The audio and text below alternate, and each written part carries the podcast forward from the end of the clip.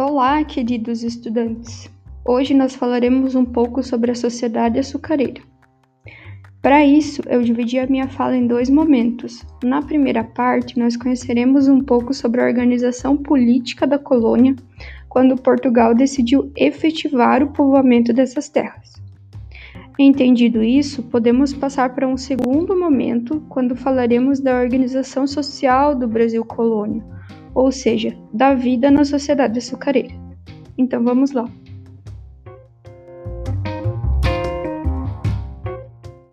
Bom, pessoal, então, no que tange a política, nós víamos na aula anterior que, durante os 30 primeiros anos após Pedro Álvares Cabral aportar em terras brasileiras e tomar posse daqui em nome do rei, ficaram sendo realizadas apenas viagens para cá, né?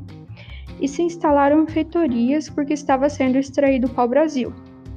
Como mais gente estava interessada nessas terras, Portugal viu que teria que efetivar o seu uso mandando pessoas para cá e tornando de fato aqui uma colônia de exploração. Foi quando se firmou o Pacto Colonial e tal. Beleza. Decidido isso, Portugal teve que estabelecer como seriam administradas essas terras. Foi quando se tentou implantar o sistema de capitanias hereditárias, doando 15 porções de terras a 12 nobres portugueses mas esse sistema acabou fracassando devido a vários fatores. Entre eles, o desinteresse e a falta de dinheiro dos donatários, sendo que alguns nem chegaram a vir para o Brasil, a resistência dos índios à tentativa de escravizá-los para serem usados como mão de obra nessas terras, a grande extensão de terras, a dificuldade de comunicação com Portugal, enfim. As únicas capitanias que prosperaram foram a de Pernambuco e São Vicente devido à produção de açúcar e às condições de solo e clima favoráveis. Visto que esse sistema fracassou, a coroa portuguesa então tirou o poder das mãos de vários donatários e concentrou a administração das terras nas mãos de uma pessoa só, o governador foi quando se implantou o governo geral. Os três primeiros governadores foram Tomé de Souza, Duarte da Costa e Mendes Sá, que foram essenciais para efetivar a colonização. Tomé de Souza fundou a primeira capital do Brasil em Salvador. Os outros dois resistiram à tentativa de invasão francesa das terras, mas mesmo assim eles sofriam para impor as suas regras, porque disputavam o poder com as câmaras municipais, formadas pelos senhores de escravos. Então, as câmaras acabavam tomando decisões administrativas sobre impostos, relacionamento com os indígenas, enfim.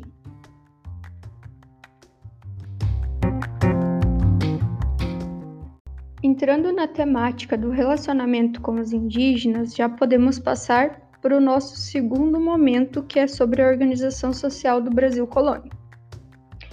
Bom, quando Portugal decidiu fazer do Brasil uma colônia de exploração, foi preciso decidir como explorá-la, correto? O pau-brasil retirado das matas não era replantado e isso colaborou para que hoje em dia essa seja uma espécie em extinção. E naquela época já estava se esgotando, praticamente desapareceu no século XVII. Enfim, então, qual era o produto mais procurado, porém raro? O açúcar. Então, isso dava a possibilidade de grandes lucros, né? Para começar a produção, era preciso mão de obra. Os proprietários de terra queriam aprisionar indígenas e usá-los como escravos, mas eles resistiam, não só contra-atacando, mas liberando também quem ia aprisionado. Além disso, os jesuítas que vinham para cá pela Companhia de Jesus se opuseram a essa situação. Não que eles mesmos mais tarde não vinham utilizando os índios como mão de obra, né? Enfim. Também se opuseram a essa situação os comerciantes e o rei que já lucravam com a escravidão africana. Então, assim se iniciou a escravidão aqui no Brasil e a produção de cana-de-açúcar. Se tinha, nesse contexto, os senhores de engenho, alguns poucos trabalhadores livres e uma maioria escrava. Sobre o engenho. Inicialmente, engenho era apenas o lugar usado para fabricar o açúcar, né? Com a moenda, onde se moía a cana e se extraía o caldo, a casa das caldeiras, onde o caldo era cozido e transformado em melado, a casa de purgar, onde o caldo ficava por três ou quatro dias até o líquido escorrer e o melado se transformar em açúcar, e os galpões, onde os pães de açúcar que se formavam eram quebrados, transformados em pó e postos para secar.